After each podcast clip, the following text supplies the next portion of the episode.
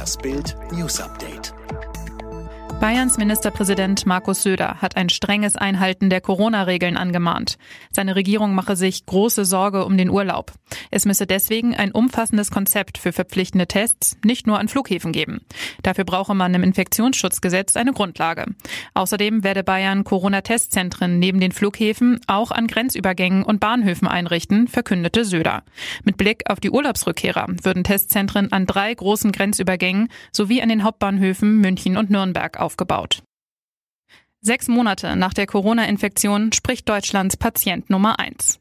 Ein als erster deutscher Corona-Patient geltender Webasto-Mitarbeiter hat bereits drei Monate nach seiner Ansteckung keine gegen eine erneute Ansteckung schützenden Antikörper mehr in sich getragen. Seit April habe ich keine neutralisierenden Antikörper mehr, sagte der Mann, der anonym bleiben wollte, in einem von Webasto veröffentlichten Interview.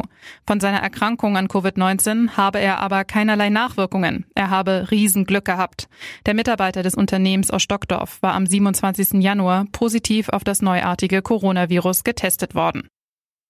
Raser von Berlin wieder auf freiem Fuß. Am Sonntag raste Refael A. am Bahnhof Zoo in Berlin mit seinem Mercedes-SUV auf einen belebten Gehweg. Drei obdachlose Männer wurden sehr schwer verletzt, drei weitere Passanten erlitten leichtere Verletzungen. Am Montag teilten die Behörden mit, dass der 24-Jährige wieder auf freiem Fuß ist. Außerdem werde nicht mehr wegen versuchten Totschlags ermittelt, sagte ein Polizeisprecher. Es gebe bislang keine Erkenntnisse, dass der Fahrer vom Unfallort flüchten wollte. Es liegen auch keine Hinweise vor, dass er in suizidaler Absicht mit dem Wagen in die Gruppe krachte. Die Ermittlungen wegen gefährlichen Eingriffs in den Straßenverkehr gehen aber weiter. Harry steckte ganz allein hinter dem Maxit.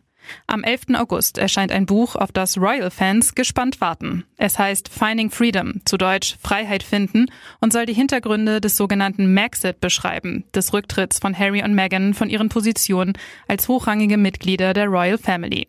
Jetzt hat die englische Zeitung The Times erste Auszüge daraus gedruckt. Meghan soll demnach nicht die treibende Kraft gewesen sein. Vielmehr sei Harry der Auslöser des royalen Abgangs gewesen. Ein enger Vertrauter des Paares erzählt in Finding Freedom, er hatte schon immer Probleme mit dieser Welt. Meghan hat ihm jetzt nur die Tür geöffnet. Jetzt ist es offiziell. Sebastian Hoeneß wird neuer Trainer der TSG Hoffenheim. Das teilte der Verein am Montagmorgen mit. Hoeneß erhält einen langfristigen Vertrag bis 2023. Bisher hatte Hoeneß, Neffe von Uli Hoeneß und Sohn von Dieter Hoeneß, die zweite Mannschaft des FC Bayern trainiert, wurde mit ihnen als Aufsteiger Drittligameister. Wie Bild bereits berichtet hatte, haben die Bayern Hoeneß die Freigabe erteilt. Nun ist alles fix bei Hoffenheim. Hoeneß startet mit der Mannschaft am 2. August in die Vorbereitung auf die neue Saison.